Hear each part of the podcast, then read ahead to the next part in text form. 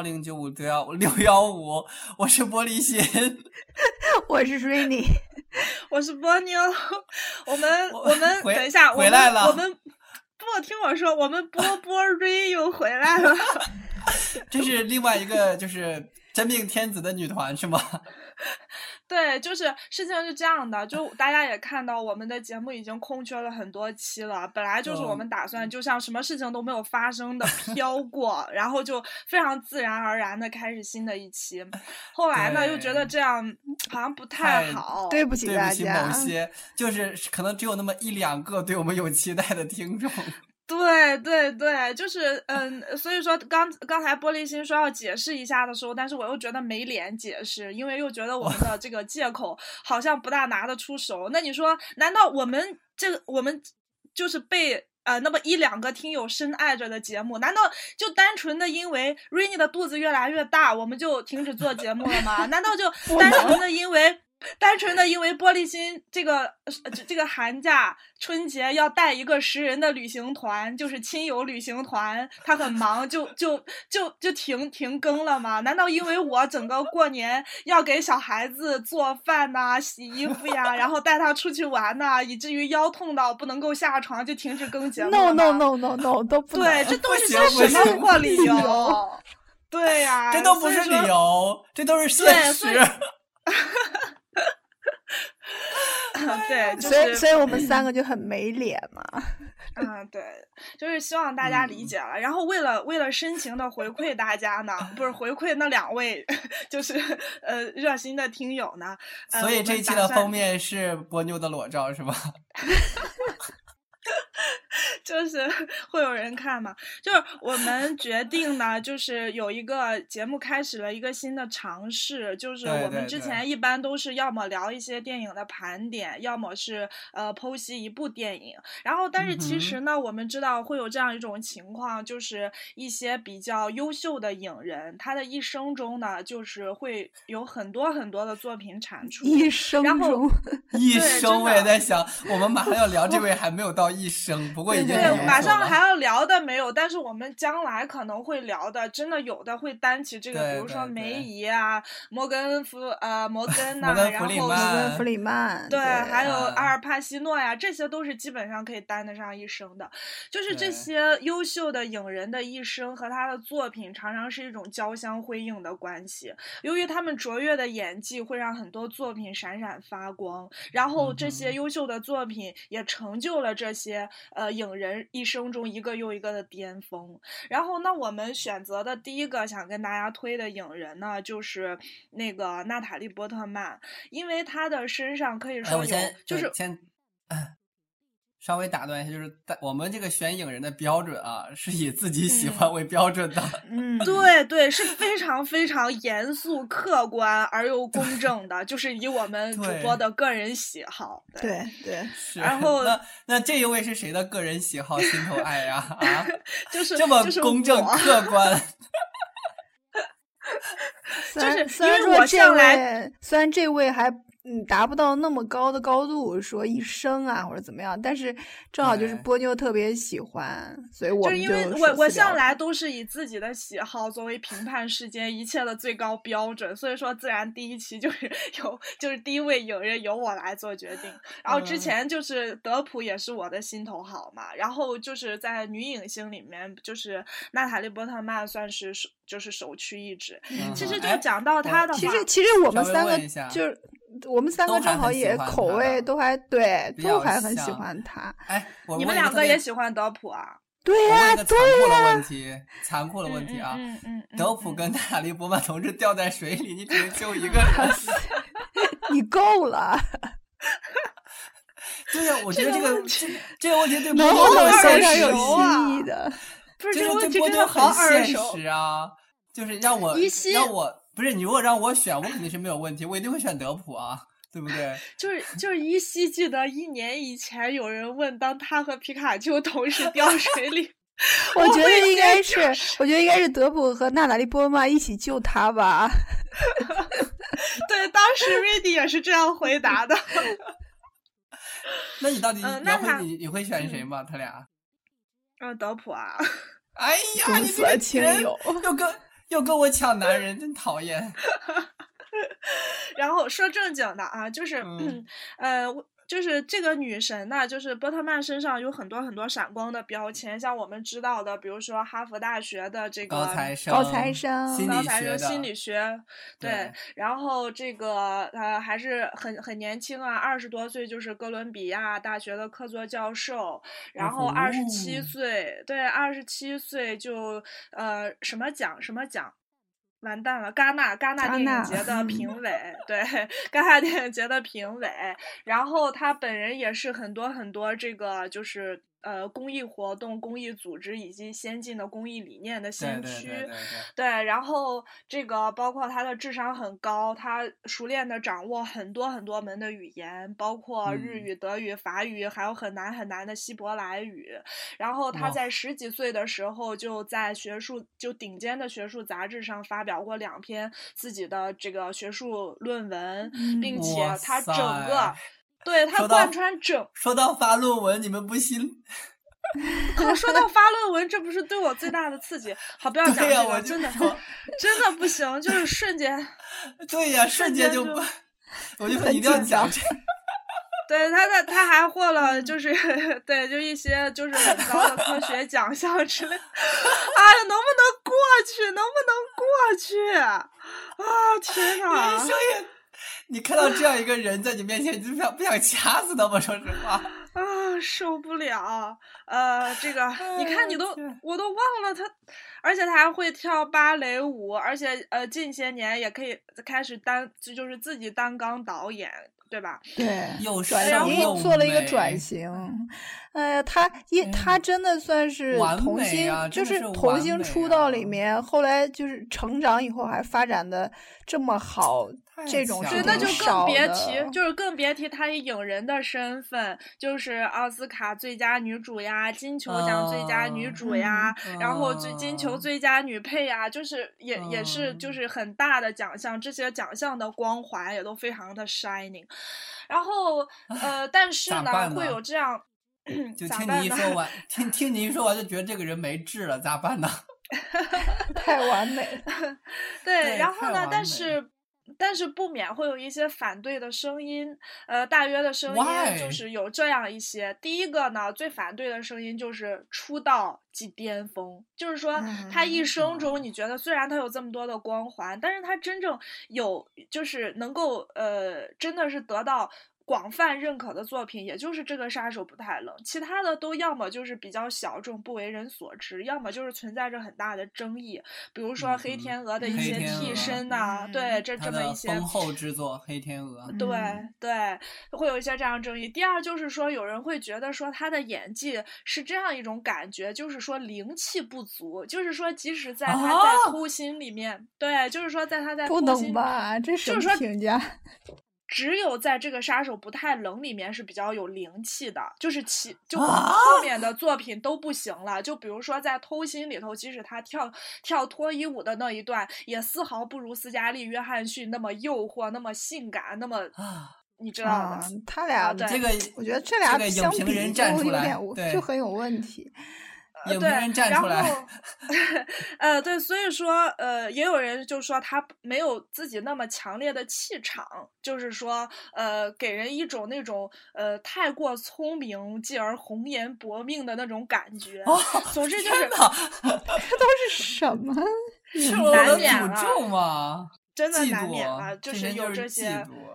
对，这也是我们做这个影人系列的原因，就是有一些呃对这个影嗯人往加评断的时候，不了解他的呃人生是怎样展开的，不了解他在就是他。呃，在拍一些作品，在呈现一些作品背后，他背后中他生活的故事，这个人心理的波动、心理的成长，不了解这些的话，其实就是对这个演员往下评论是有失公允的。所以，哎呀我们要做的事情，特别想送给那些你刚刚所说的那些影评人或者是评论嗯员一句就一句嗯话，哪来的嗯野鸡给自己加那么多戏？对，但是可以知道的是，娜塔莉波特曼肯定是在圈内的口碑是很好的。很多女明星说起来的时候，你知道，就是圈内很多时候都是一场《甄嬛传》嘛，呃，都都会 就会抓住一切机会对。其实我觉得这个就是特别喜欢她的一点，她其实特别低调。而且曝光率也不高，都会泼其他女星的脏水。但是很多人提起娜塔莉波特曼，真的都是赞赏有加，不管是她的同龄人，还是比她高一辈的人，那真的都是非常非常的赞赏她。对，然后呢，呃，然后所以说，我们就以这个娜塔莉波特曼从她第一部作品，呃，我们开始就是做几期也不知道，反正就是捋一捋嘛，就是捋她这一生，就是活 到现在为止的 小半生，对，小半生，真的还只是小半生。对，然后我们结合着他的作品，分析一下这些作品让我们心动的地方，然后看娜塔莉是怎样随着这些作品成。长的，以及是怎样塑造这个角色的？对，然后见缝插针的去讲一些，呃，在这些作品的衔接之间，他的生活发生了什么，他个人就是有什么心理上的成长之类的。反正就是我们就是一起来通过电影来回顾一下娜塔莉波特曼的成长过程。对，所以说我们基本上也就是 所以我们基本上也就是以这个时间轴。呃，为讲述的这个方式来跟大家去介绍。对，所以说呢，我们第一部电影就是呃，逃不掉，一定是这个杀手不太冷。对，绝对是他了。对对，绝对是他了。这就是他们讲的出道即巅峰嘛，然后此后再也超越不了的，就是那那些影评人说再也超越不了的。然后呢，就先说这个电影呢，就是我自己的心头好啊。我能排 top 五，你们呢？我若若问一下，都看了几遍？啊，我昨天看的是第六遍了吧？啊，才六遍呢！你是要挂个零吗？我可能没那么多遍吧。我今天刚才录节目之前还有录了一遍。嗯，我跟你说，我看了两遍。好吧，那你为什么要鄙视一个看了六遍的人？他觉得我不走心，他觉得我在拼量而已。对呀，我跟你们说，为什么我只看两遍我就对这个电影，我记得特别清楚。这个电影我是在什么情况下看的第一遍？是在我那个，因为这是个九四年的电影啊，导演大家都知道了，就是那个叫什么来着？导演特别骚，特别骚，行不行？不是你刚我当时想说什么？说吕克让雷诺。哇塞！双鱼座的旅客背诵。OK，然后九四年的电影，我看到的时候应该是在我上初中的时候了。那么早啊，好幸福！我们我们有一门课，那个老师是个艺术青年，我现在还记得那个老师，就是一头蓬松的卷发，是个男老师啊，一头蓬松的卷发，特别长，然后穿怎么那么像衬衣。哦，好吧。怎么那么像我们大学的时候说的那位老师？对对，大学里面又有一个老师也是这个样子的，也是这个造型，也是我们印象深刻的。对对对，啊，我还在那个老师电影上呃课堂上看过一个特别给力的电影，我们回来再再我们再讨论。然后我就记得他他他就跟我们说说啊，给大家放一部这个法国电影，然后他就当时说不知道大家会不会喜欢，但是老师很喜欢，然后我就放给你们看。那是我第一次。就是看到这样这个片子，然后后来很久很久我都没有开看这个电影。可是你知道这个电影它就有那种魔力啊，就一直会在你脑海中存下那个画面。对。然后一直到我最近又看了第二遍的时候，实际上具体的一些细节我早都已经忘了。可是你知道每一帧画面出现的时候，你就感觉好像我立马就知道下面要怎么样，那种熟悉感就证明我。我第一次看的时候就印象太深刻了。我我只想说，你这两遍的这个间隔实在是太长了，简直要跨越一个世纪。没有，我没有那么老，你什么意思？你这个孕妇怎么现在嘴巴这么毒？嗯，所以说，那我们就，呃，那我们就开始吧，就跟大家开始正式的分享这部电影，好不好？对对，嗯。其实说到这个导演，他其实是法国法国导演，但是这部片子的拍摄地大部分都是放在美国纽约。对，在拍摄。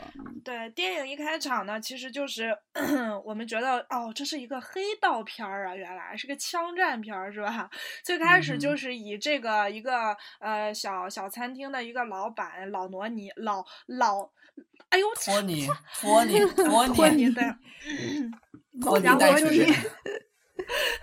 就是呃，交代给了，就等于说是给了这个里昂来莱昂一个对里昂嘛，杀手里昂一个任务，对，呃，让他去杀人。然后这场戏我们就不不多做描述了。但是这个等于说，但是呃，就是里昂还没有完全的露脸的时候。我们看到了他戴的墨镜，给了一个特写。他手里面手部的一个特写，牛奶的特写，眼部的特写。对，然后呢，然后呃，在他执行这个任务的时候呢，就是进行这场杀人的买卖的时候，整个过程非常的娴熟、精准，神龙见首不见尾，就是快、准、狠，出其不意。对，我觉得这场戏中间很短，但是很精彩。对，以至于中间被杀的那个人有一句话，就是说那些混蛋怎么怎么样，他就误以为是有一群人要来杀他，因为就是李昂就经常能这样一对多嘛，就可以就杀人于无形那种的。后来呢，然后就第一场就等于说给了给了李昂这么一个杀手的形象，然后就我们的这个娜塔莉波特曼就出场了。哦，对，要说一下，网 上呢有一些。网上有一些娜塔莉波特曼就争取这个角色试镜的。几段视频大家可以去看看，那真是惊为天人。那个长长的睫毛啊，还有那个眼睛啊，就是每一次朝下看，每一次朝上看，每一次瞳孔微张瞪眼睛，都是那么的精准。就是所以说这个角色真是就非他莫属。那他当时你你你所说的那个视频试镜，就是给了他呃让他去诠释。剧中的这种情节是吧？对对，就是导演在旁边跟他就导就选角的人在他旁边跟他。跟他对词儿，就跟他对词儿，他就只是说他自己的那一部分台词。那个时候他试镜的时候还是长头发嘛，那时候他只有十一岁，他还是长头发。然后对，然后娜塔莉波特曼好好好出场了啊，马汀娜出场了。镜头是从他脚步开始往上推的，穿着卡通裤、小短裤，好，然后然后坐在那个楼道的栏体呃栏杆前。对，当我们看到卡通裤和小马丁靴的时候，我们哦，这是个小孩子，但是又拍到了他手里的烟啊，我们就会认为，哎，是怎么回事？这产生了一点点小小的疑问和冲突。然后再往上就是有了，我不知道你们有没有注意到，就娜塔莉波特曼脖子上面有一个黑带。对，就是他是不是一直他？就是全程都带着的那个，对，那个东西，对，这个东西叫做 choker，就是 choker，我们知道是窒息的意思嘛。choker 就是一种，呃，算是一种呃装饰品的名字。它这个，它这个呃装饰品可以说是历史非常的悠久。就是早在法国大革命的时候，最早就是那些女人们会在自己脖子上系一条丝带，来哀悼他们在战争中和刑罚中死去的亲人。然后呢，就慢慢慢慢的呢，这种流就流行起来了，就然后这启发了谁呢？就就是。就是经过了很多年，启发了一个王室的王妃，她脖子上面有一个伤疤，然后她就找了一块天鹅绒的布，然后做了一个项链，并且在上面镶了很多很多的钻石，然后被其他的贵族成员看到之后，哎呦我操，这是炫富的一个好东西啊！我可以把我们家里面所有的那些布灵布灵全部都镶在上面，比谁好看。而且你觉得很时尚，碎钻、碎宝石就弄上去是吧？呃，对，所以说这个又在皇室就流行开来了，然后慢慢的就流就就就转变为一种人人都很喜欢，包括现在都是一种非常流行的，它衍生出了很多种不同的粗的、细的、网纹的，然后就是布的，然后金属的，就衍生出来了很多这种的。然后它娜塔莉波特曼，它这个 choker 的正中间是一个一个太阳，就是。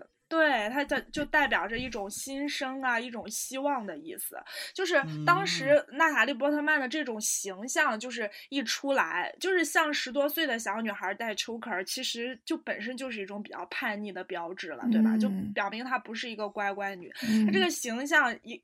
夹着烟一出来，我们就觉得哦，这就绝对不是一个普通的乖乖女的一个形象。对对对对，然后呢就开始，然后就是其实对，也是他的也是他的第一次出场，当然也是两个人的第一次相遇。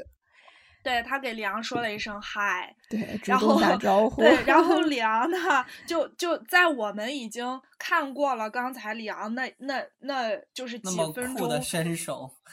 对，那么酷的身手，这是一个冷面杀手。之后，哎，然后莱昂听到他叫他，然后他停住脚步，仔细的端详了他的脸。然后我们又看到，对，看到马汀娜的脸上是有淤伤的。然后李昂就很关心的问他：“你脸是怎么了？”然后他就说：“他不小心摔下来的，怎么怎么样的。”然后这样这样。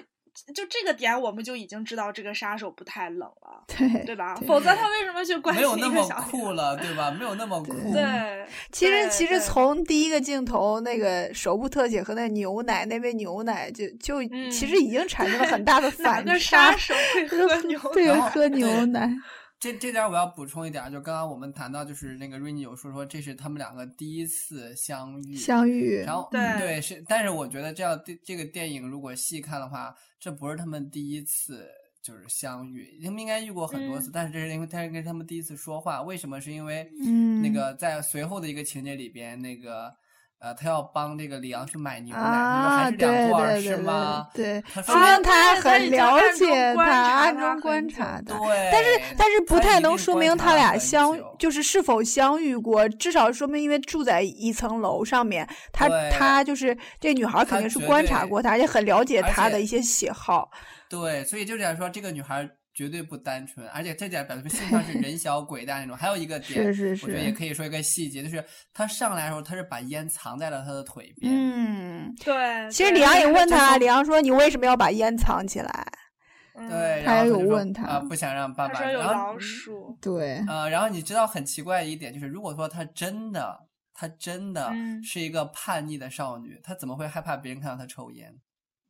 对，而且他如果真的不想让他为。他真的不想让李阳看到的话，他可以把烟扔远一点。为什么就藏在一个？因为因为因为没有烟抽啊，没有烟抽了，扔了怎么办？因为这说明什么？说明这个小女孩内心呢，她对李阳是有好感的。对，有好感，而且观察他很久，从这里就可以看出来，她非常聪明，就是是是非常聪明的小孩。对，而且从他的，如果我们进，就是到时候大家细品这一幕啊，他从李昂上来，他就看了李昂一眼，然后李昂经过他的时候呢，他的眼睛就，就是眼睫毛就跟着他低下，对，跟着他，然后等到过去，他就说，哎，嗨，有很多老鼠这些，就是而且是一种自作手捻的一种成熟的方式的一种打招呼的方方法，嗯，这就说明他也是内心戏有很多，他肯定是观察到这个人上来。然后这个人经过，他就马上就要走了，再不说来不及了。好，这句话说出口了。对呀，对呀，就是这种感情的这种这种。对，这就说明在后边的情节发展当中，因为我以前有看过一个简短的小影评，他就说：“哎，我就不明白这种感情的萌发在何处而来呢？”那我就觉得，实际上第一他们相遇的这样第一幕戏，导演就给了很多细节告诉我们，这个小女孩一直都在观察这个男人。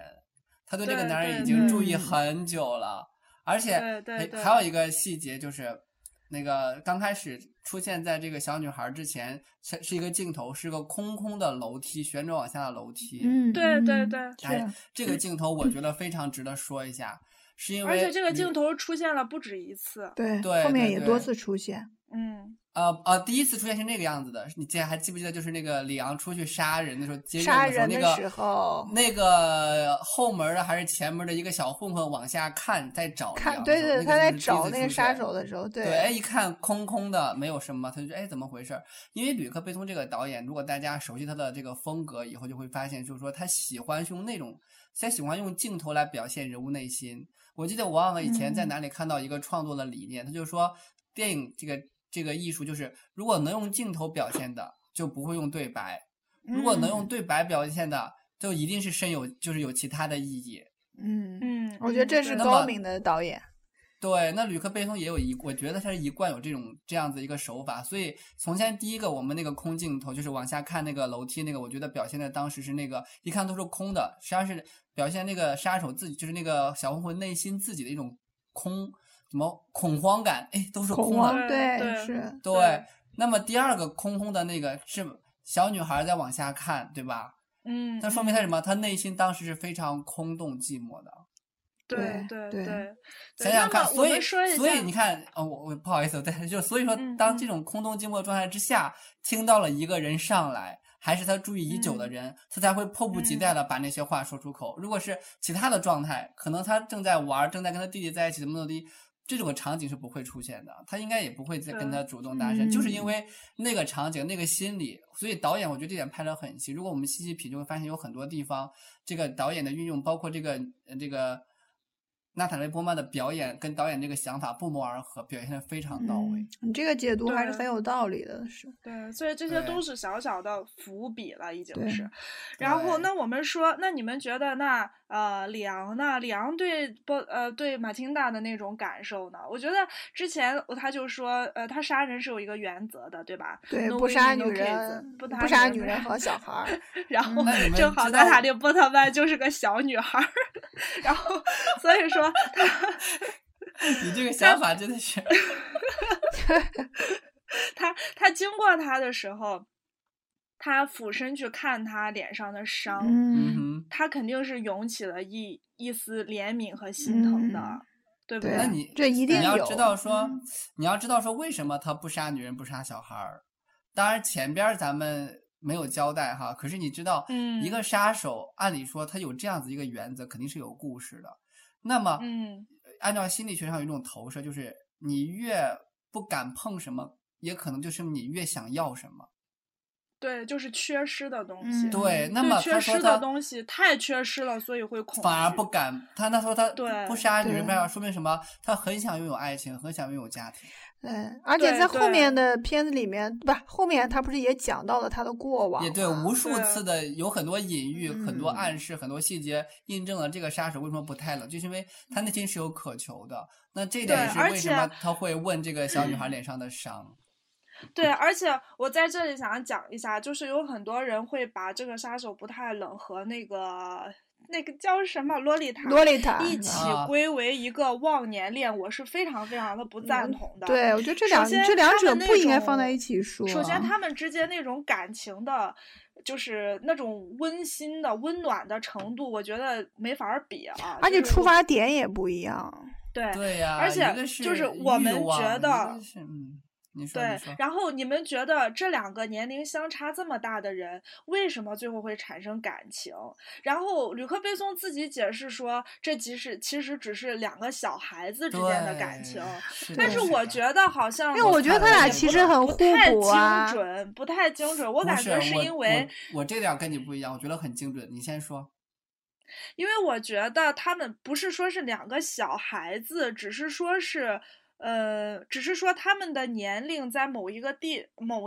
就是他们的心理年龄在某一个地地方达到了一个重叠交汇，未必就是都是小孩子，因为马金达她由于她这个家庭背景，她过早的成熟，她她内心并不是一个十二岁的小姑娘，她可能已经成熟到二十多岁的心理年龄，而李昂可以说他的一生已经在他痛失所爱的那个二十多岁的年龄也已经停止了，对他已经丧失了对人间温暖的感知和。向往，他已经就是孤独一人。他的他可以说，他只是在那之后的岁月，他只是在增加他的生理年龄，他的心理年龄也就停留在他痛失所爱的那一年。所以说，我觉得一个是过早的成熟，一个是内心住着一呃住就是停止在自己年轻的时候。我觉得只是说他们的心理年龄有了一个交汇。这个其实，在剧中有一句很好的台词可以解释这句话，就是呃，李昂就在在其中跟那个。呃，娜塔莉波曼说过一句话嘛，他就说原话是什么样子，大家可以去看一下。他大概意思是说，呃，你是一个心理成熟但是外表不成熟的女孩，但是我其实是一个啊，外表我已经很老了，但是我我内心还不够成熟的一个人。我还要继续成熟。对，因为他说，因为那个娜塔莉波曼，他不是说一句话，就是由由于你，我才知道生活的滋味。所以说，就是在他年轻的时候失去爱人那之后，就对他来讲，真的就是行尸走肉而已。而且他都是独来独往，就是那个 Tony 给他钱，然后他自给自足，他每天也就是过着就是孤独的生活而已，没有任何的朋友，没有任何的交际圈。你们说？对，然后因为娜塔莉波利曼当时那个情节就是讲说，他不是说你那个里昂告诉他说你，里昂说你还呃你需要一段时间去成长，然后他说我我已经就意思说我已经成长够了，我再再成长就是我已经在老去，然后他不就所以他说了，他说你你你是就其实已经成熟，但是外表还没有长大，但我已经我我是已经老去了，但是我内心还没有成熟，所以我觉得这两个人。就像刚才不就说他有一个交集，就是心理年龄上，应该是两个人在，嗯嗯，没有就关于这个，你说没有关于心理的交集，我是认同的。我我有点呃思考，就是在于我不觉得那个马琳达是成熟的，这是第一，嗯啊，因为而且电影里面有很多细节可以证明他实际上是不成熟的。就是只是说比他的比他的那个实际啊对，嗯啊，然后就是然后那个关于李昂的那一点儿，我是非常认同的。而且我觉得还有一个就是，他因为长时间的个人的独处啊，是会造成人类心智的怎么说不不只是不成熟，甚至还会可很有可能会退化。对对对对，其实他很多小的那个动作呀、眼神啊，包括一些。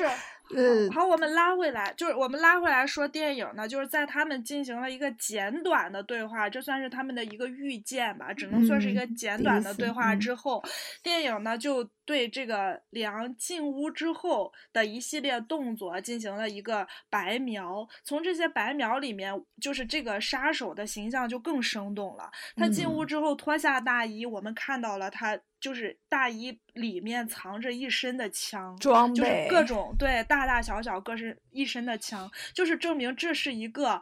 就是杀人，就是他的生活，很专业的对专业的是，对对，他他只要穿上大衣的时间，他全部都处于一种全副武装、全全心戒备的一种状态。对，然后他然后脱下枪，脱下衣服去一个人洗澡，然后自己喝牛奶，自己烫衣服哦，就是就是腰弯的很低很低，很认真的自己烫衣服，然后去清洗他的他最爱的那盆绿植。然后他戴上墨镜，关灯，关灯，坐在沙发上。你发现他从来不是不在床上睡觉，他是很警醒的，坐在沙发上睡觉。对，就这么就这么对，包括他生的这一系列的镜头，我觉得把这个人这个男人的那种塑造的孤独，对那种孤独，他的你对他内心深处可能有的温情的一些遐想，我觉得全部都已经调动出来了。然后他第一场戏的时候是那么的冷峻，就是快很准的杀人，好像就是人命一条条人命在他眼里什么都不是，好像就是一个冷血杀手。但是他进屋之后这一系列的这种行为，却让你对他产生了一种怜悯。一种一种说不出的一种这两种形象就是一个极大的反差，而且他在洗澡的时候，你就发现他卸掉那身装备以后，他其实是很疲惫的，而且对于他那种身份，对，对于他的身份，对于他所做的这一切的事情，其实都未必是他生活中很想要的东西。他内心可能就跟空旷的楼梯一样，也是一片一片荒芜。荒芜。对，然后觉得他是他回家以后。这一些动作，然后全是另外一个词语，就是寂寞。嗯嗯，对对，他甚至都没有意识到自己是寂寞的，我觉得。对，所以我说，我才说这个电影里面有很多那种镜头啊，没有对白，对吧？仅仅是人物的行动跟镜头的运用，就感觉太精准了镜头。然后我相信这也是为什么说，这就是刚才玻璃心说两他两遍看这个电影中间中间相差了那么多年，他为什么感觉这个电影就像一直。他在好像一直在看一样，就是因为那些那些镜头画面带给你那种感觉，当时已经渗透到你的心里面去。就是孤独的感觉、寂寞的感觉，你每每个人都会有。然后这个电影传达给你的时候，你就好像得到了一种共鸣，那一刻的共鸣就印在你的记忆中。所以这个电影就好像是，其实这就是这部片子为什么之所以经典的原因，就是它的每一帧、每一个画面都是很就像设计过的。都是不能缺失的，而且就像刚才说的，这些电影的画面完完全远远的超越了台词的作用。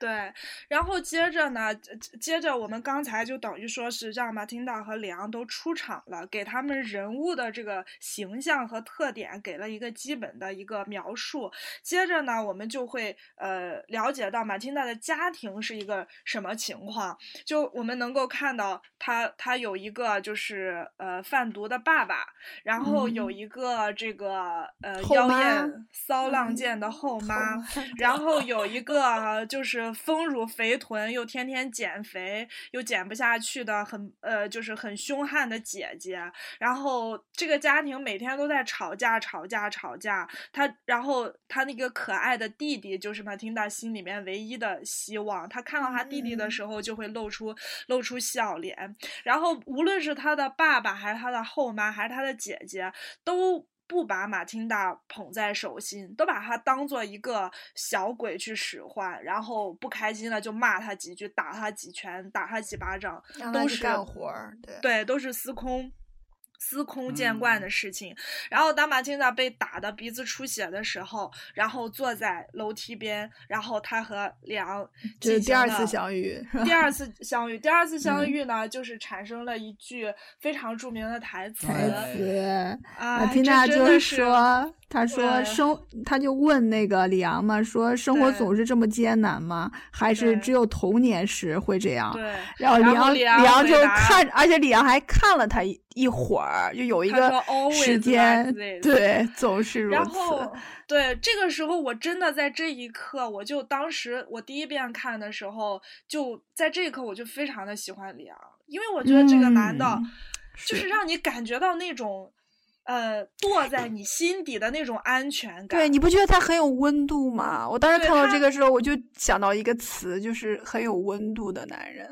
对他不给你说过多残忍的词语，他也不去给你一个梦幻的，就构建一个梦幻的一一一个画面，他就是这样淡淡的告诉你 always like this，然后，然后自己就就这样走掉了，然后就当时的那种那种真真就是这个男人那种真实的，然后让让你感觉到踏实的那种感觉，然后这个时候虽说我们是讲这个纳哈利波特曼，但是一定要容我呼。吁一句，这个，哎呦，这个，这个加里奥德曼真的是，哦，真的也是我的，就是男星里面可以说是差不多仅次于德普的心头好吧，就是，就是他的演技，你知道吗？你说让雷诺是吗？不是，就是那个 Stan，就是呃 Harry Oldman，就是那个那个小天狼星啊，对，小天狼星啊，天呐，你不知道，你不知道，我真的就是觉得。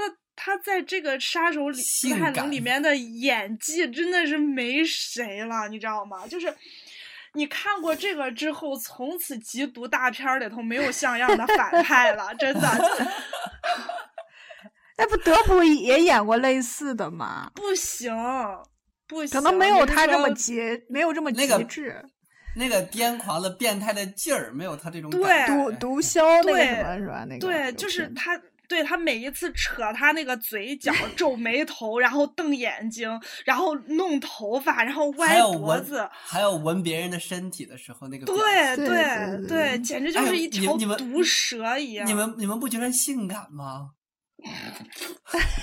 哎呦我操！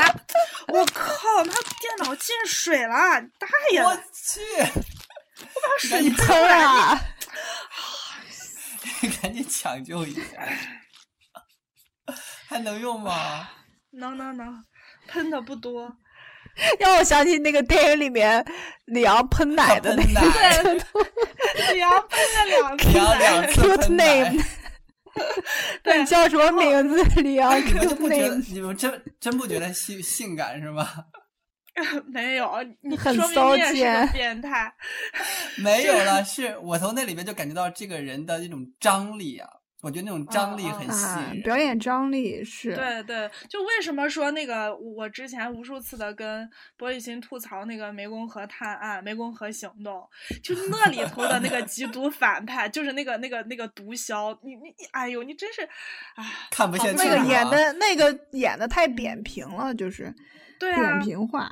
啊，他就是丑陋啊，就是凶恶呀！你看人家的这个，人家还听贝多芬呢，而且还特别有品位的说，贝多芬的前奏过后就不能听了，人家还评判呢，知道吗？就特别专业那种。这个这个要么这个要么就是去深刻的体会体验过生活，要么就是自己真的是那个吸毒，不然的话他演的也太太真实了。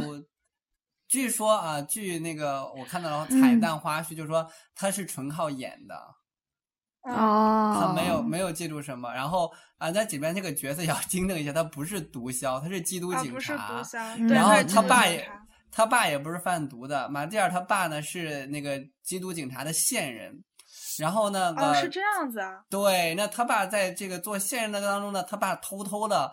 藏了一些毒品，一些毒品，对对对。那结果那些缉毒警察就说：“哎，毒品不够啊！我本来给你的纯度是百分之百，现在纯度变了，百分之多少多少了？你毒品放哪儿了？”十，嗯，对。然后就过来找他，然后第二天，然后当时前一天就跟他说：“说我们第二天就会过来。”所以当时那个缉毒警察就是这个叫什么 Stan，他就在那闻他爸的那个。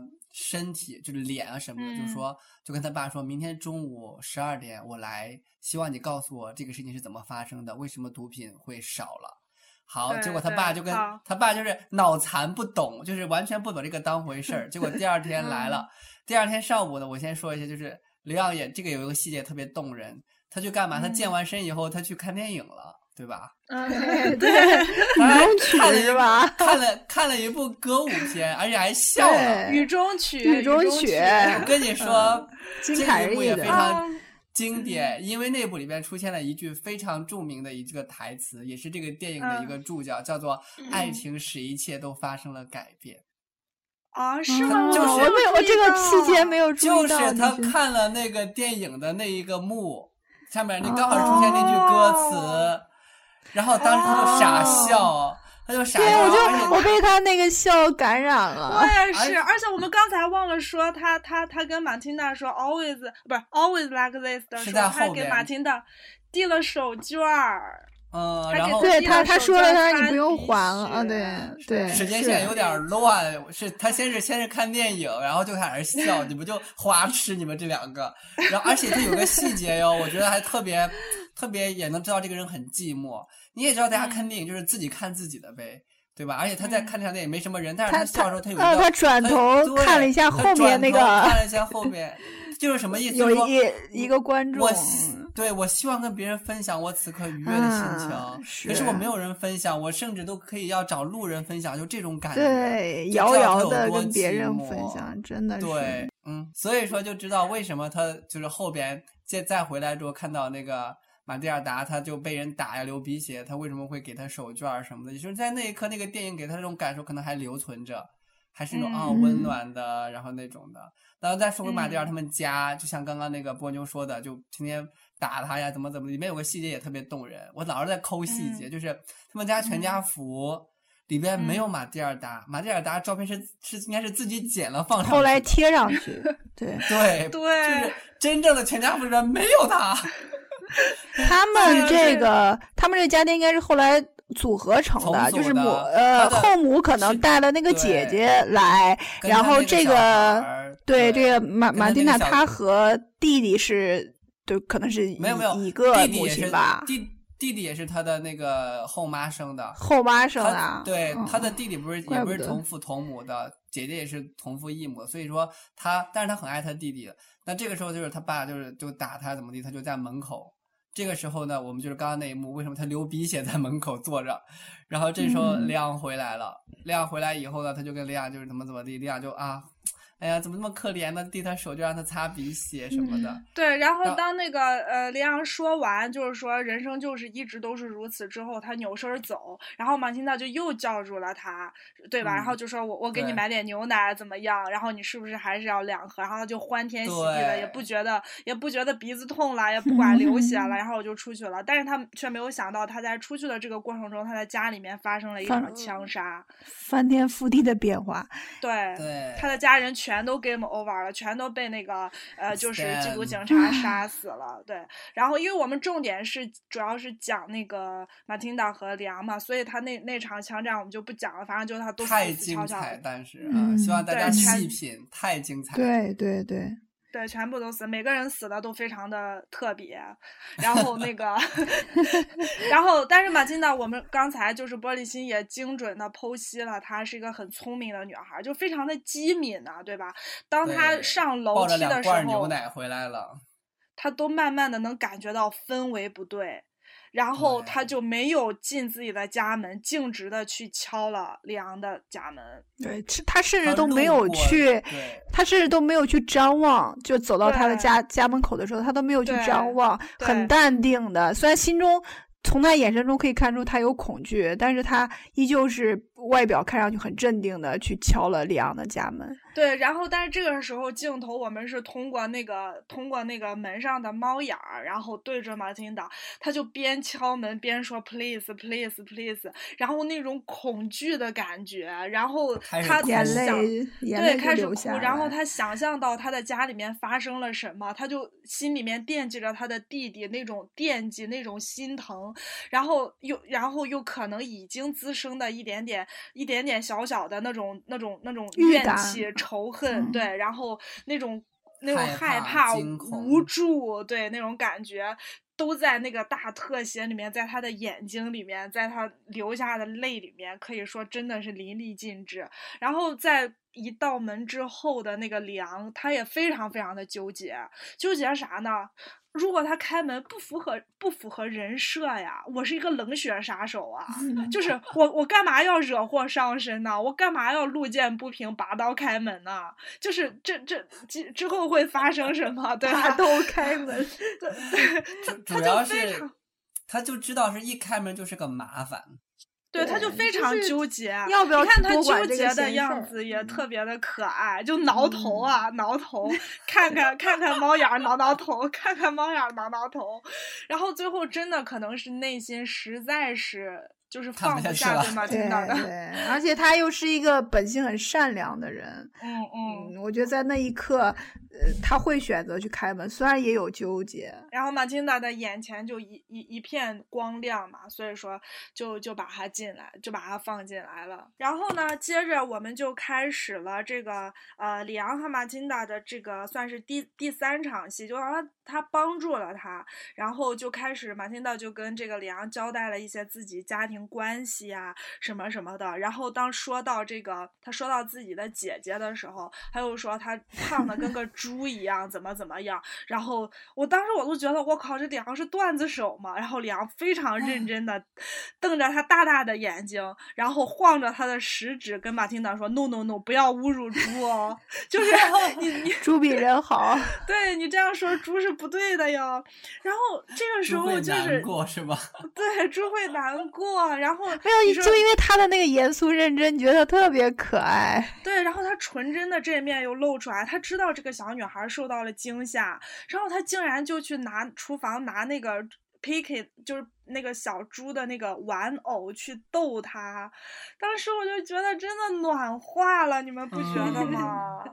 哎呦天呐，然后就觉得这个时候，因为他不是我喜欢的类型，所以就还好。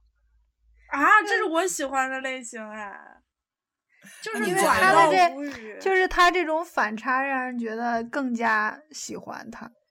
对，就是，然后这个时候，我觉得这个，如果说之前只是马汀达可能对这个神秘的穿着黑大衣、戴着黑墨镜、戴个那种小小帽子的男人有一点点的好奇，我觉得他这个时候是马汀达第一次对他动心了。我觉得，因为你从他那个眼神，然后他就学那个小猪嘛，然后就就出来说 说 hello hello，对，然后那个那马汀达都说 hi Piggy 什么的，那个时候马汀达那个眼神。神，你知道吗？他是那种直勾勾的，然后就是直勾勾的看着那个让呃看看着那个梁，然后就直视着他，就是就是觉得他那会儿他心里面一定会觉得，我操，这个男人他在干啥？他在逗我 哎！就是而且你想在，而且之前他家的那个氛围，就根本没有人这样对待过他。对，他就说我擦，他在他在让我开心呢。妈的，老子活了十多年，从来没有人在意我开不开心，他在逗我开心哎，所以他肯定是那一刻，就是这个男人的温暖就直击了他的内心。所以说他在李昂的家里面第一次睡觉的时之前，他就那样子攥着李昂的手指，你们不觉得就是攥手指的这个动作也很有爱吗？就是那种我我很依恋你，但是这个时候咱俩还不是很熟，然后我还不能就扑到你怀里啊，或者把你摁床上。之类的，所以我就只能就是 钻。那也算是，那也算是两个人的第一次，就是这种肌肤的接触。对对对，他就他就他就那个攥了攥梁的手指，当时梁我觉得也挺呆的，因为他也尴尬。对他的生活中也很久都没有这种就是异性的温情出现。对，完了之后呢？这个呃，睡到夜里，梁还曾经一度拿枪想要崩了他，因为他怕给自己添麻烦。那最后的结果肯定是下不去手。所以说，第二个呃清晨起来，我们就就呃就开始了他们的第四场对手戏是什么呢？就是李昂跟马汀达说，吃完早饭你就走吧。然后马汀说我不。然后他俩之间 来了这么一场。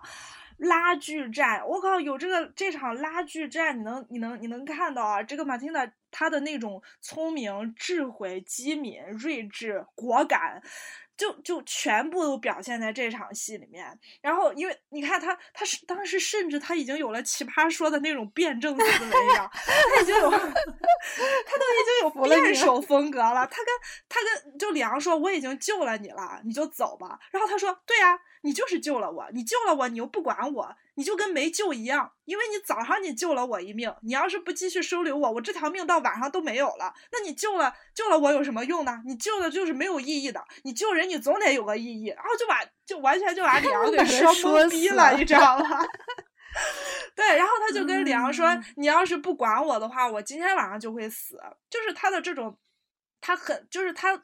其实看事情是非常的 清楚和冷静啊，对吧？而且他能够把这个话作为一个谈判的筹码去去抛给李昂，作为而且你你，而且你想他这么说，李昂还能还有什么话可说？对，然后完全驳不倒。对，然后李昂就说：“你还是个小孩子而已，你让我教你做杀手那是不可能的。”然后马汀达那种那种果敢，当时拿着枪就朝着外头啪啪啪啪啪啪一顿乱开，我靠！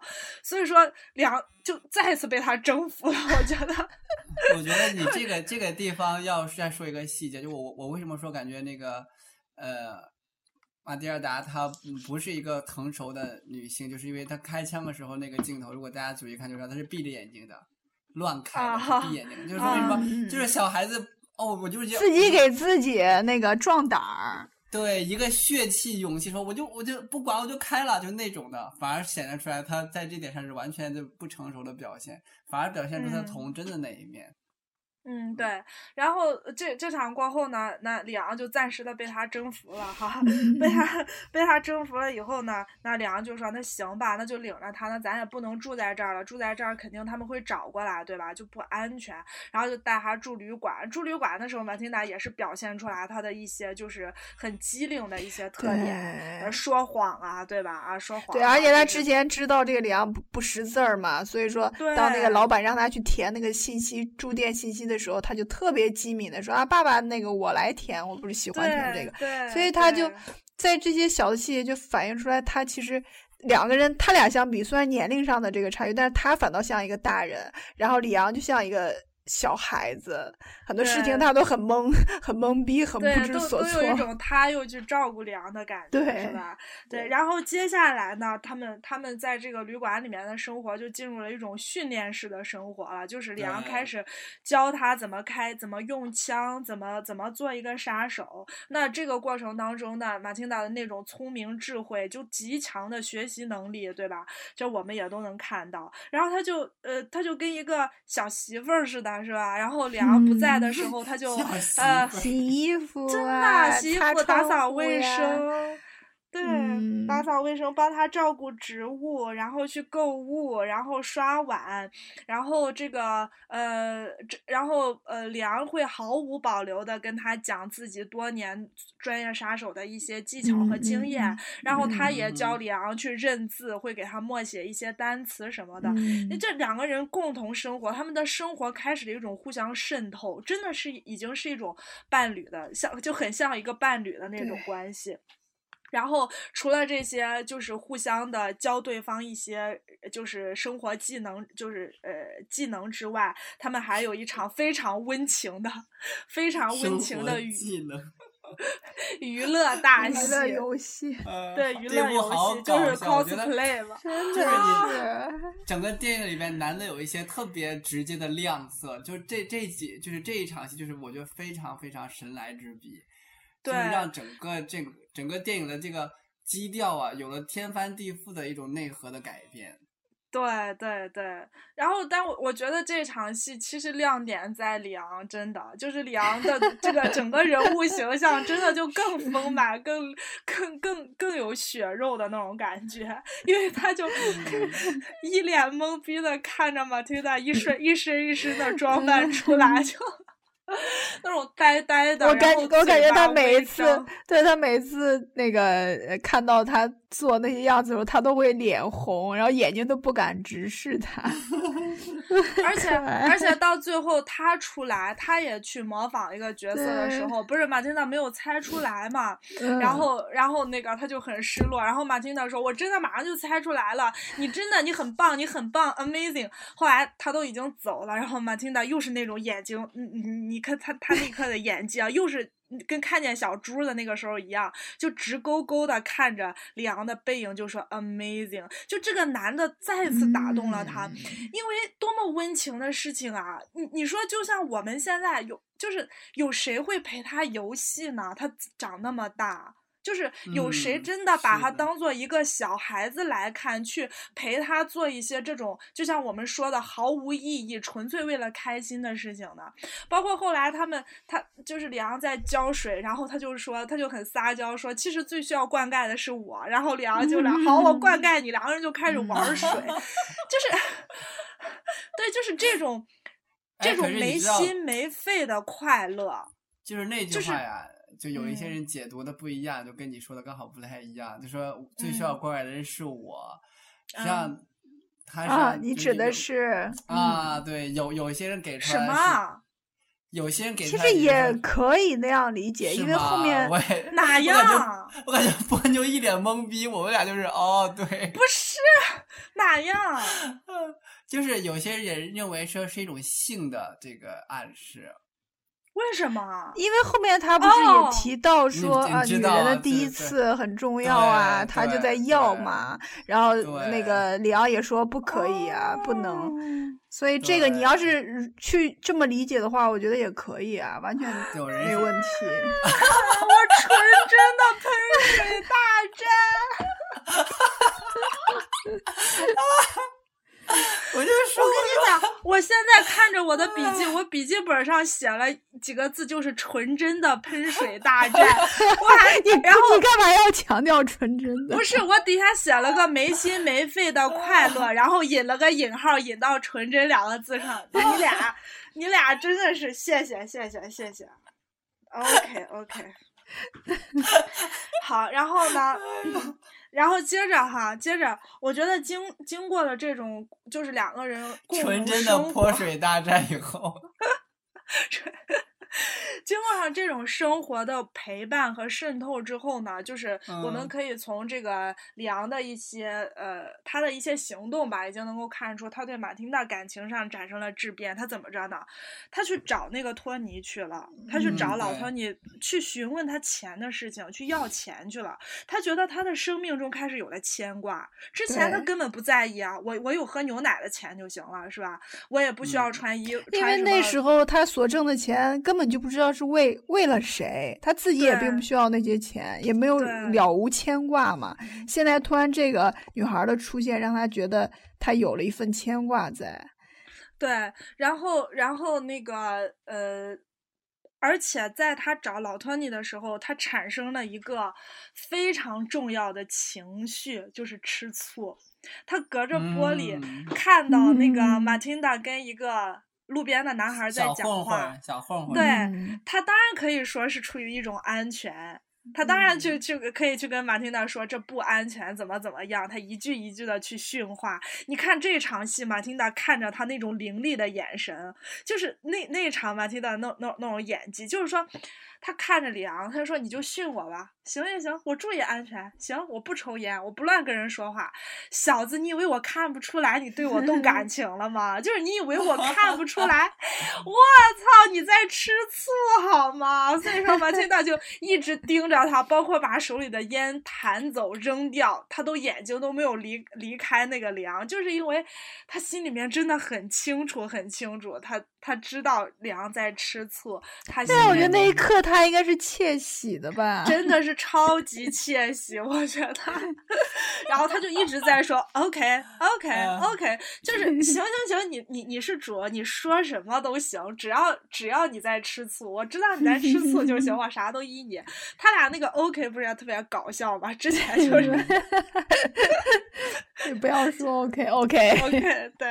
然后然后那个，但是我觉得就是，呃，自从这个事情。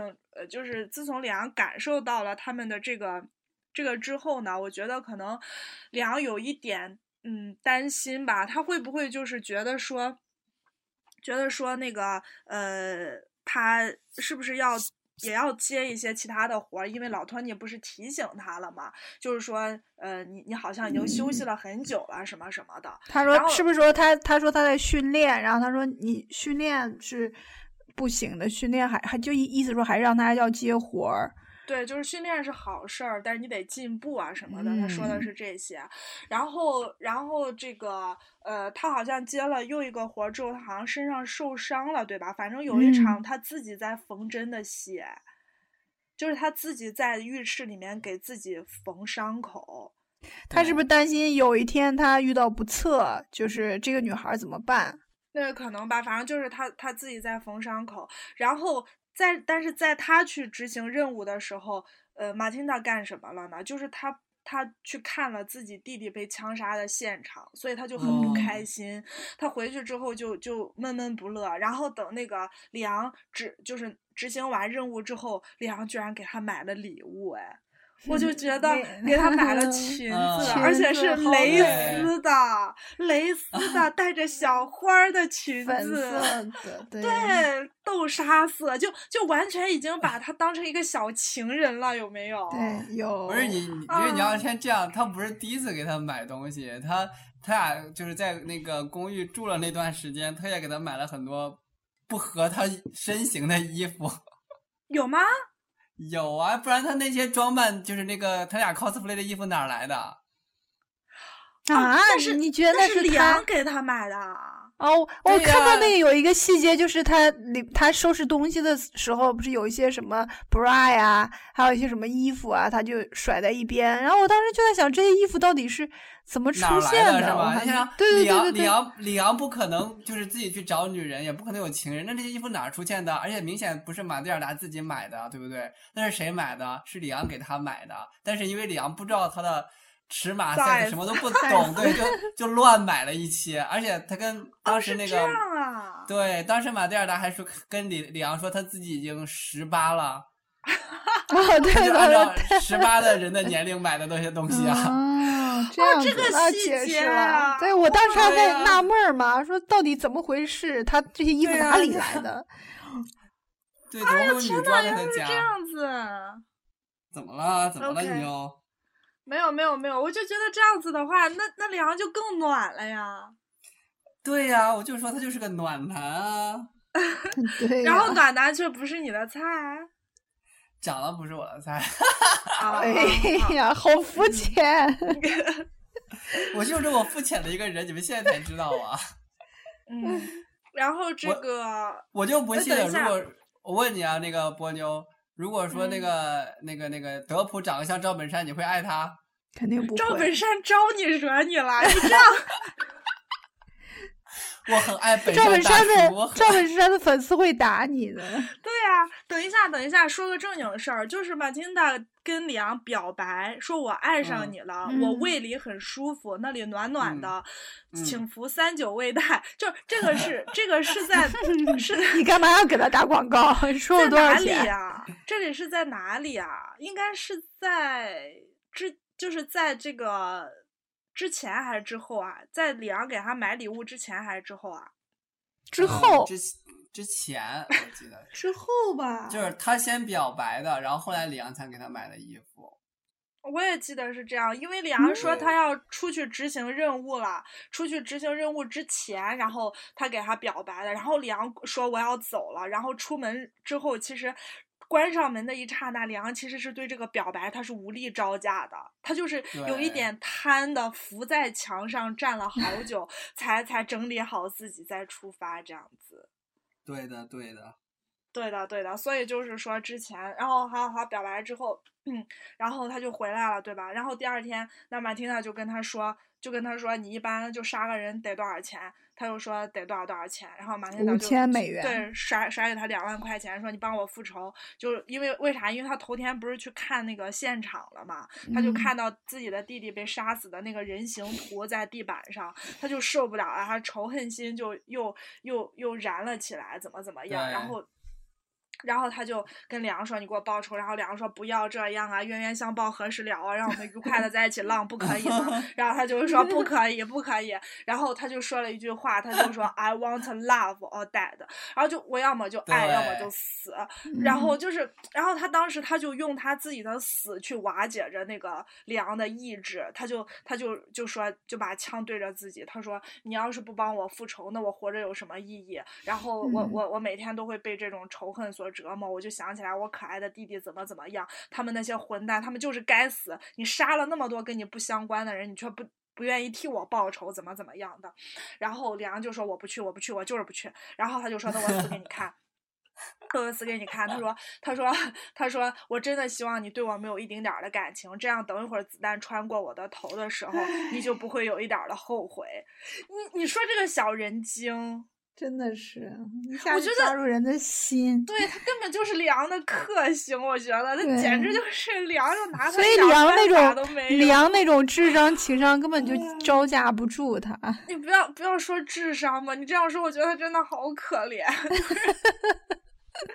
就真的招架不住，然后，然后就是真的在他开枪的一瞬间，然后就是梁上去把他的手推开，真的是有子弹的，就就所以说我就觉得经过了这一刻的生死之后，梁肯定对他的感情就是又加深了一层，于是他就领着这个呃马汀达去见了那个老托尼，他跟老托尼说：“我需要一个助手。”对，接下来的戏就是一场他带着马汀达实战大。戏就之前教了那么多，现在就真真正正的，就是呃，跟跟他在一起就开始，在在这之前，对雌雄双煞，然后在在这个杀了人杀了一天人之后，杀了一天人之后，他好像他们俩一起去吃了个饭，对，然后中中间有一幕就颇受争议，就说娜塔莉波特曼在笑啥。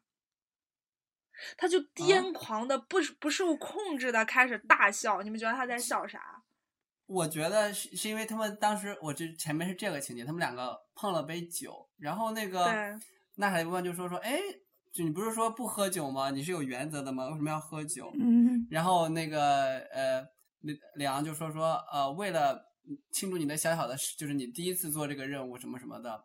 我可以会破破一下例什么什么的，嗯嗯，这个时候他就开始大笑了，嗯，是这样一个。对，你觉得？我对，你觉得为啥大笑？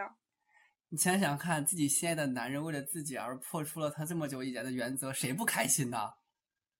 我要是我，我也笑。是，我要是我，我也笑到崩溃，好吗？就我要是他之前，我的男神，如果说他从来假假如说他从来不会当众吻我，是这种的。啊，对，前面是这样，他说我们吻一下吧，他说不要不要不要。对呀，对呀。然后我们怎么怎么怎么怎么，然后然后再后来，但但是但是，因为这个时候实际上是受到打击的。你看你都不要吧，但是你想想看，你那么那么严苛的原则，因为我而改变了，那这些什么场面上的事情我都已经不在乎，因为你的原则为我而改变，证明你心里面是有我的。我觉得他是想到这一点。然后开很开心的在大笑，很得意的笑是吧？对对对，我也觉得差不多。他就是一种一种一种又一种的看，就是一种胜利者的那种得意的笑吧，就是开心。他说到底就是非常非常的开心，自己的心意得到了这样子一种方式的确认，怎么能不高兴呢？你像想想看，如果说我遇见了我的男神，我的比如说做了个冒犯他底线的事情。或者他为愿意主动为了我改变了一些他的底线，我心里面得有多开心呢？我估计得喜极而泣吧，我。乐开了花，所以说，所以说，所以说，这个时候，包瑞欣就给我们进行了恋爱课堂小 tips 普及。对，就是说，怎样判断一个人喜不喜欢你呢？就是看他会不会为了你改变自己的原则。好好，我 get 到了，get 到了，get 到了，get 到了。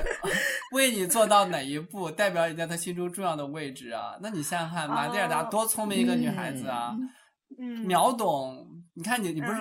不敢当众亲我呀，我不敢怎么怎么的，没有关系啊。你人生那么重要的原则，作为作为杀手要保持清醒。你居然愿意为了我喝酒，而且不是为了我一点小小主动喝酒，什么情况，同志们？什么情况啊？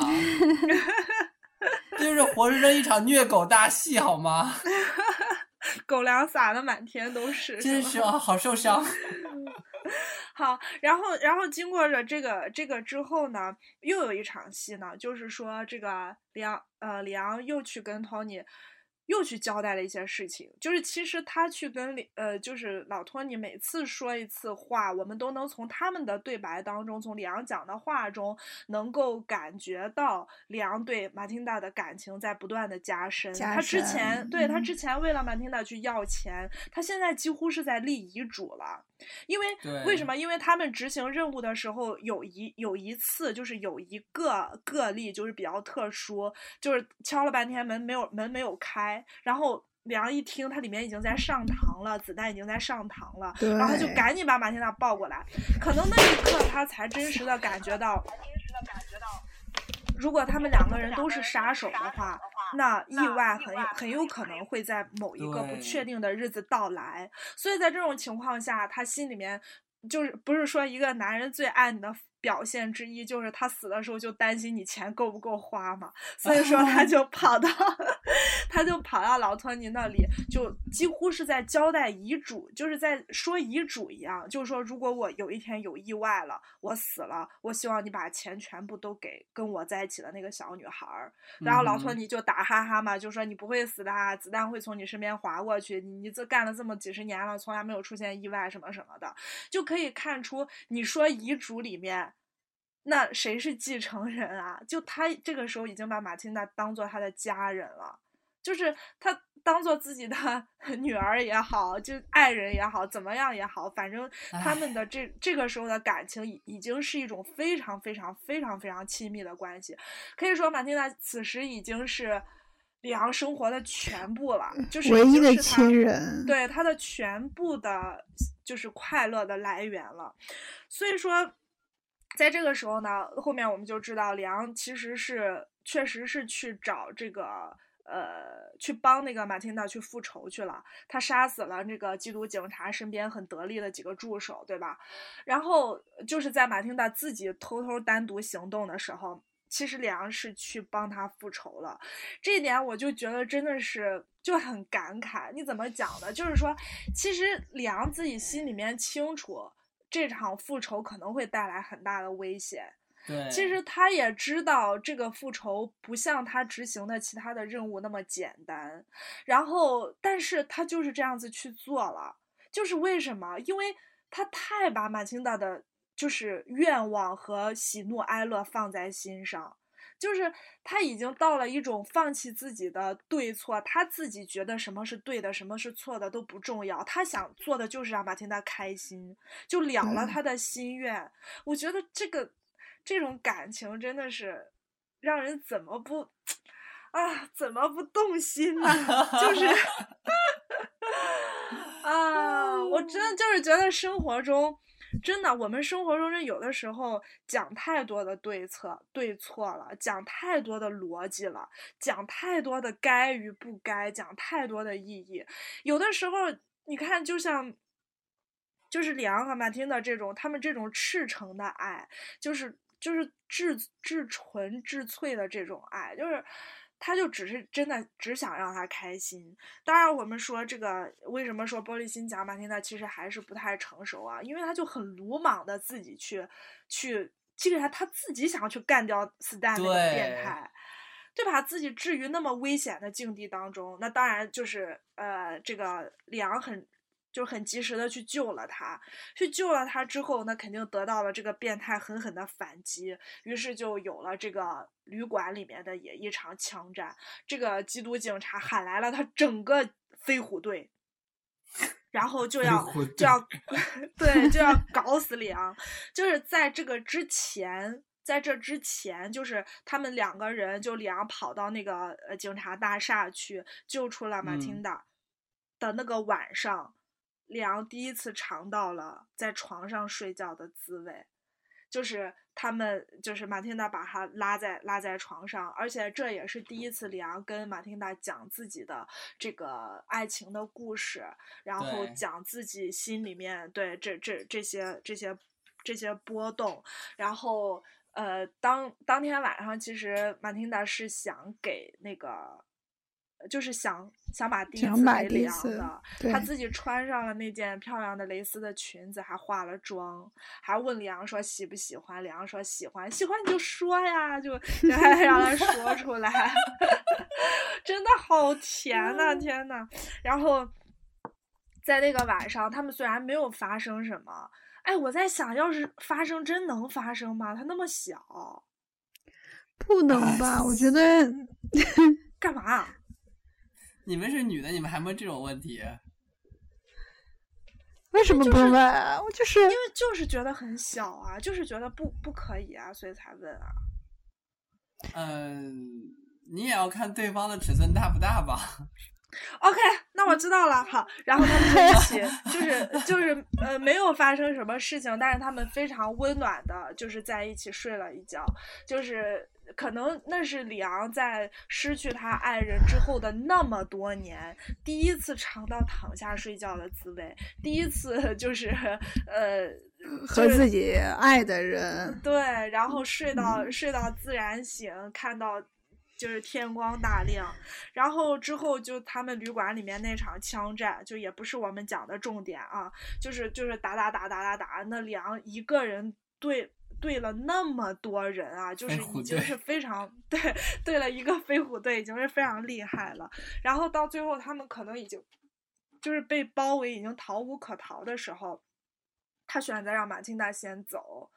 那一场分别的戏，你你看一下娜塔莉波特曼演的，就是他他的那个盈盈的泪水啊。对，一开始那个层次感，对，就是就小孩说到底是小孩嘛，对吧？他是怕的，就是。包括就是里昂开枪的时候，他都是抱头尖叫，是吧？他就毕竟是怕的。完了之后，他要钻那个那个那个通道的时候，他就说通道太窄了，然后又决绝的要出来。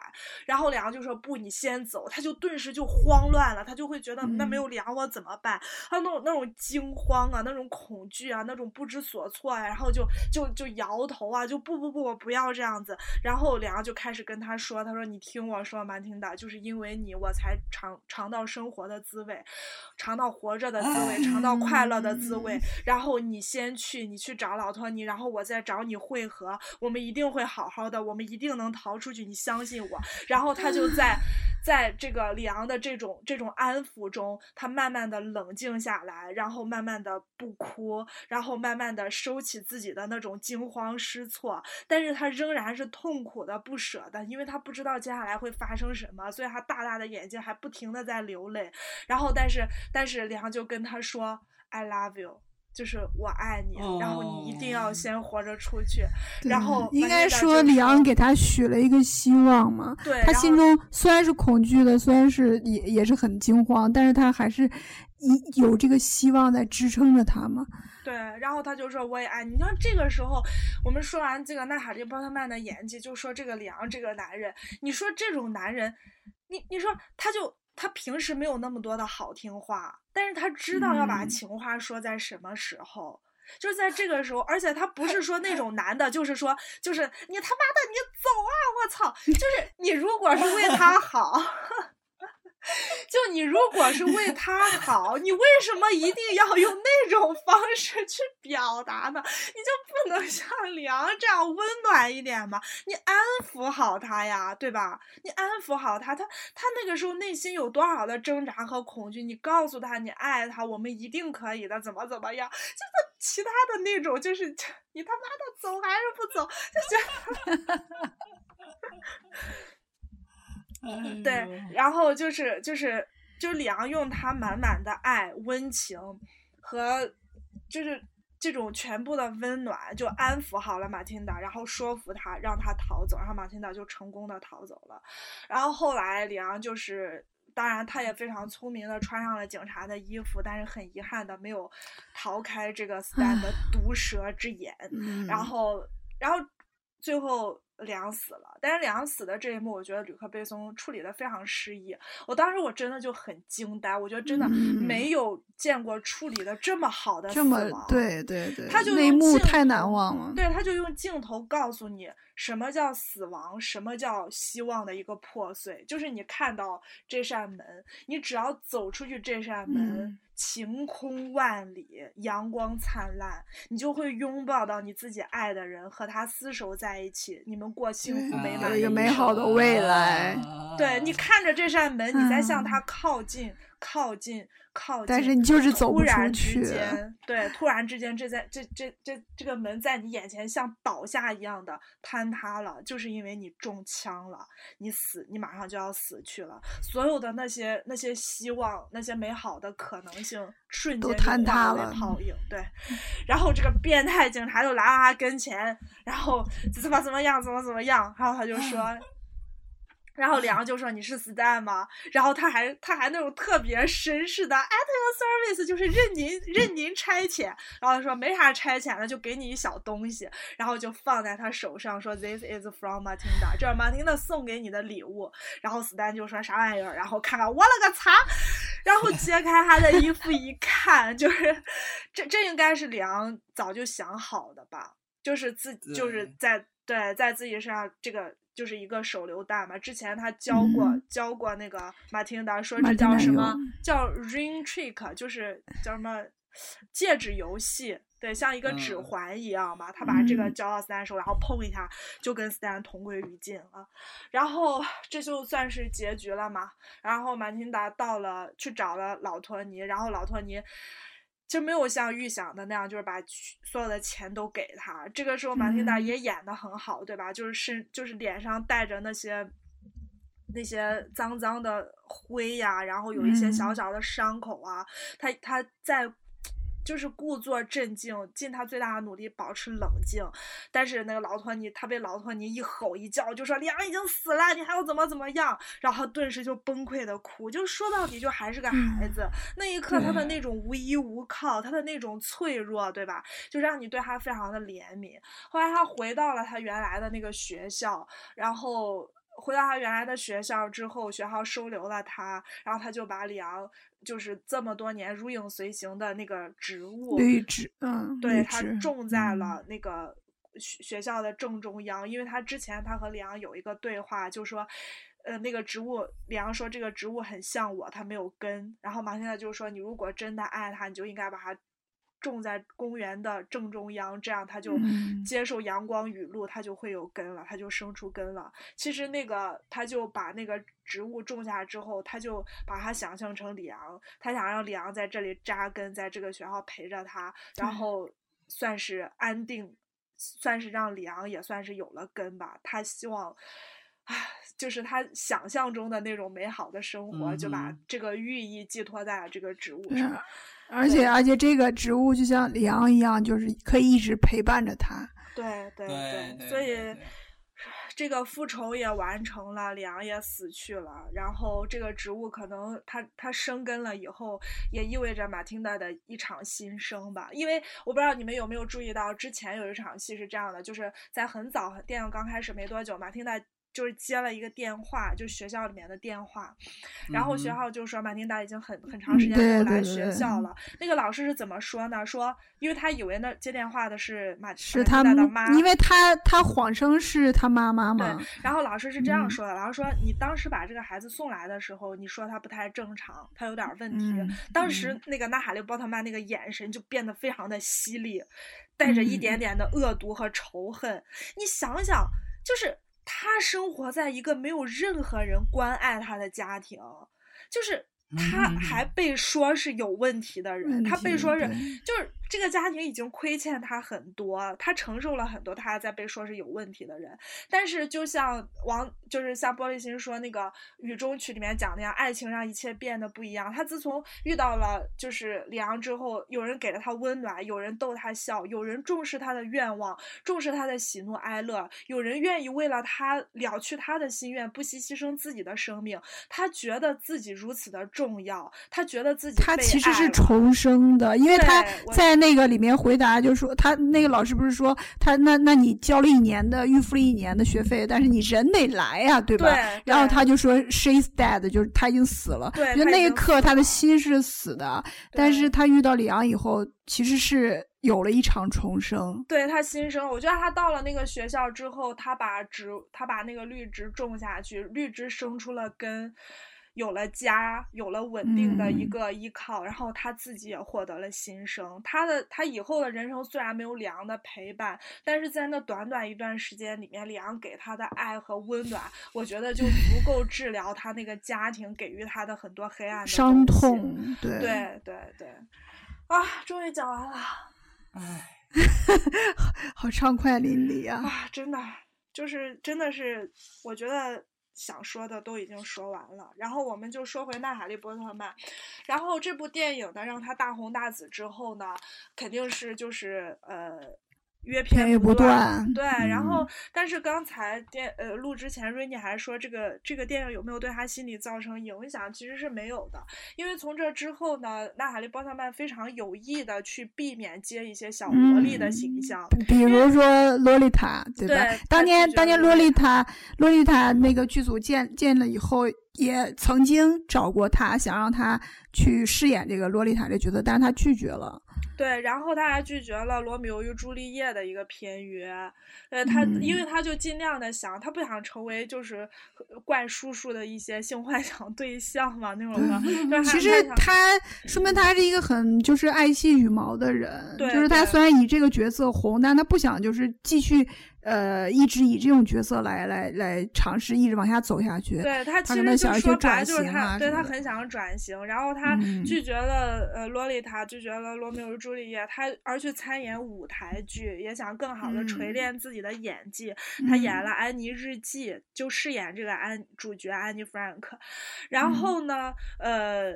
然后就是我们说，接着为什么我们说第一部电影是这个这个杀手不太冷呢？就是因为在接下来的很多年里面，嗯，他的这个角色其实是真的。没有超越这个满清达的这个角色，后面都是一些比较小配角、比较单薄的一些，边缘一些的那种角色。对，其实其实你想想也很正常啊，因为他这个高度实在是太高了，而且比如说对，而且这么经典的片子。嗯，和阿尔帕西诺在《导火线》，他在《导火线》里面，对，有有，还有呃，应该是艾迪伍伦的吧？大家都人人都说我爱你。然后还有《火星人玩转地球》，他演一个是是市长还是什么总统的女儿之类的吧？然后就是演一些小配角，都是一个就是很清纯佳人的一个角色。特别是有一个有一个片儿，我不知道你们有没有看过，叫《芳心何处》。对呀，对，我们你忘我们之前还探讨过这。片子，而且当时那个波妞不是还在微博上放过那个照啊？是是我放的，就那个照片，他不是也有一个放的，是你是我放的，就是她怀着孕，然后的一个剧照嘛，怀着孕手里也抱着那一盆儿，就是《杀手里昂》这个电影里面当时那个很类似的一个绿植，对对对。然后那个瑞妮就以为说那是她真实中的样子，然后我就说对，因为那时候对对对，因为当时我没有看过这部，后来波妞跟我讲了以后，说是剧照。我才去找了这个《芳心何处》。对他演他演这个《芳心何处》的时候才二十一岁，他也因为这部电影获得了金球奖的最佳女配的提名。然后即使但是即使是在这这部电影，我也挺喜欢的。说真的，虽然他在里面也就是一个傻白甜的形象，而且也挺励志的嘛。她之所以会怀着孕，就是因为她跟她男朋友出来，然后然后就是她怀孕了，但是她男朋友就把她丢下不管，她就在一个超市里面生活了很久。很久，对，生活了两个月，对，然后，但是后面也是一个。大 happy ending 的一个结局嘛，在中间他还遇到了一个好朋友，那个女女孩也遭遇家暴什么的，反正也探讨了一些女性独立的一些问题吧。也是一个很不错的片儿，对他自己也是非常圆满的完成了这个角色。对，但是这角色就是比较正面的，然后好像不是太考验演技的那种哈，我觉得，包括他在不算太突破吧，就是只能说不算特别突破。对，包括在星球大战里面演。这个女王对吧？这些对这些都是不是不是像这个马汀达当时的那种那种那么那么精彩的角色。当然，就是他在演这个参演《星球大战》的这一年，他就以全 A 的成绩考入了哈佛大学的心理学。对，我就说就是哈佛大学校友，你们记得那个嗯叫什么？呃，社交网络那部电影，就中间就有有一段就有讲过，说哈佛大学出过几个几个诺贝尔奖获得者，这奖那奖那奖这奖，还有一个奥斯卡影后。然后其实说说的就是就是就是娜塔莉波特曼。对，而且可以给大家插一个八卦，就是在拍这个社交网络的时候，因为娜塔莉波特曼和扎克伯格是校友嘛，就是真的导演找到了娜塔莉波特曼啊，波特曼真的是很认真的组了一个局，知道吗？就是给。给导演和编剧请来了很多校友，就是。讲了很多当时这个社交网络从发明啊到到盛行啊什么的这个过程中，哈佛的里面的很多故事，就是他提供了很多这样的素材。所以说，我们觉得说这是好给力的校友。对，所以说我们觉得这是一个节点吧。大约他进入哈佛大学读书之后，可以说他的重心就完全在学业上了。我们说他从从大一开始到以后他的整个生涯，他最差的成绩就是 B 了，就是因为而他得。B 的这个成绩是什么呢？是希伯来语。希伯来语有多难啊！天呐，简直就是非人类的语言。然后他只是在霸呀，就是完全的学霸。而且他他的那个他学的，他虽然是学的是心理学，而且他后面他发表的很多论文都是都是一些就是好像我觉得应该是就是那种理科的，你知道就生物学这什么婴儿婴儿什么脑。前夜什么的，就是那种那种。总之是跟总之是跟艺术是完全不搭边儿。对他的他的那个重心就放在了学习上，就像他在最后在哈佛演讲的时候，校友演讲的时候，他就会觉得说，他说我很怕别人觉得我就是一个只会演戏的一个傻明星。对，因为他除了修心理学之外，也修除了修心理学之外，他还修了神经生物学嘛，还有希伯来语。希伯来语就是得 B 的那门那。因为因为好像我记得在哪儿看他一个采访，就是在他心目中，他认为演戏是最不应最不最让人就是应该令令人称道的。他觉得这个就不算什么呃本事或技能。对，至少对他个人而言。对，然后他就拼命的学习，拼命的学，他就想证明自己不是只会演戏，所以说他才会修很多那种呃，就是和自己的艺术艺术气质相背离的、相远离的一些课程。但是我们据娜塔莉波特曼在那个哈佛的那次演讲中，我们可以看，因为这是他十八岁的时候的事情，当他现在都已经呃有多大了？三三快四十岁了，三十七啊，三十六了。嗯，对他快四十岁的时候，他回首他那个时候的时间，他会给我们讲出这样。一个他的人生的感悟是什么？他就说，虽说当时他的成绩非常好，他确实成了一个学霸。他虽然呃进了哈佛之后，经历了诚惶诚惶诚恐，然后又挑灯夜读的一个时间段之后，他成绩非常的好，他证明了自己。但是呢，他发现了一件什么事情？他就说，只有当你明白。为什么你要去追求成功的时候，你的成功才有意义？因为他到最后发现，我虽然得了，我虽然得了这么多的 A，我虽然成绩这么优异，但难道我仅仅是为了证明我不是一个傻演员吗？因为到最后他发现，演戏还是我爱的呀，我还是很爱演戏这个事情的呀。对，所以说，呃，所以说他就就是这个这个。其实他的这个感悟我之前也有过，我就觉得有的时候人们真的不能太过于盲目，你不能说是我要一件东西，其实你明白你为何想要它，远远比你做好然后真正的得到它要重要的多。然后，所以说这就是我们要聊的他的第一部电影。然后这部电影之后呢，他的一些角色也没有说大的突破。然后我们下一步聊的电影是是什么？我们本来是要说聊 V 字仇杀队的，是不是？嗯哼，是不是？嗯，就是我没有没有直哦。没有定吧？我们就可以聊呃，V 字仇杀队，因为这个应应该是代表着他的一个小的转折吧。在在，因为在这个这个杀手不太冷和 V 字仇杀队之间，我们说他的这个角色的形象就是比较单薄的嘛，没有什么大的突破。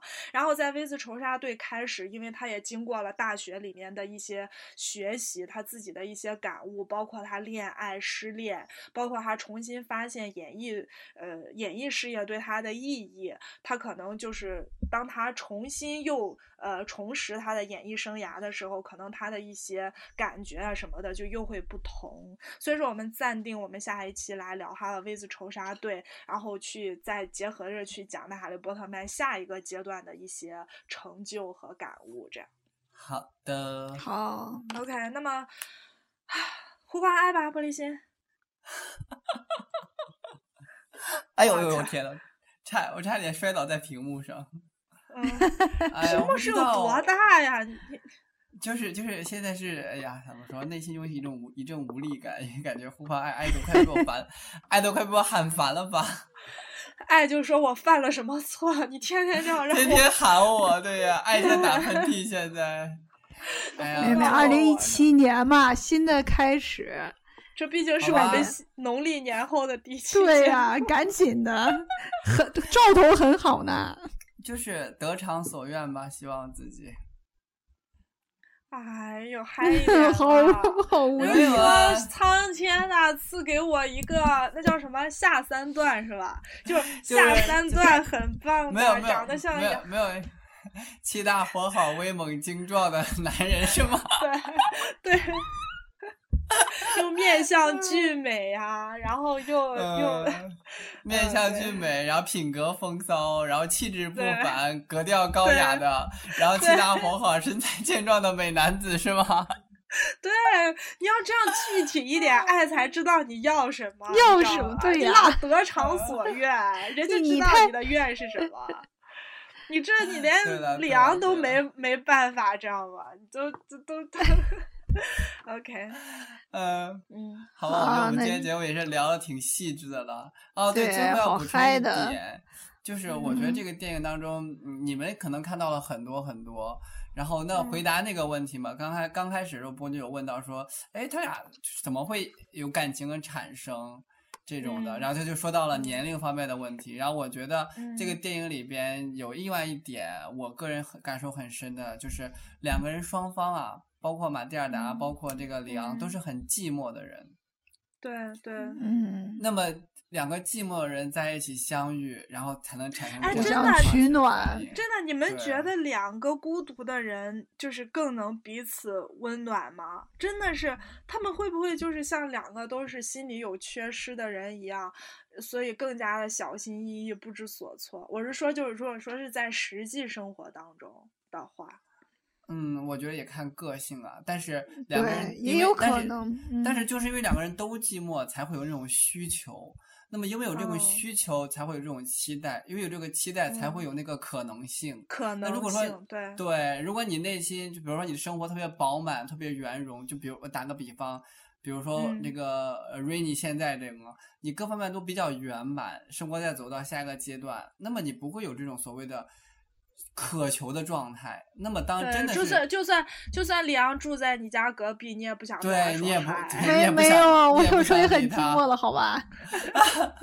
就就算你旁边住的是吴彦祖，天天不穿衣服在家自己，你也不会拿着望远镜看他的。对，所以两个人这个擦出火花也是需要一些这个机缘时机啊，那我那我明白了，我明嗯白了。玻璃心以后你也不用去形容什么威威猛精壮、气塌花，你就说老天啊，请赐我一个也缺爱的人吧。就是你就啊赐我一个也得不到爱的人吧。也不然后你们俩就可以互合适的相人就好了，太难了。缺爱的还不行是吧？你还得选一选。因为因为就是这个这个电影里边有很多种，实际上我们如果抛开这个电影的这个呃所谓的叙事逻辑，从情感上逻辑上来看，这个电影有很多值得探讨的地方。那我们就不再嗯做一一讨论了，时间也太久了，我们就留在这跟我们嗯评论里边跟大家互动吧。然后只能说这嗯部电影的，娜塔莉波曼就给自己人生树了一个很高的标杆，且看他以后如何超越吧。拜拜拜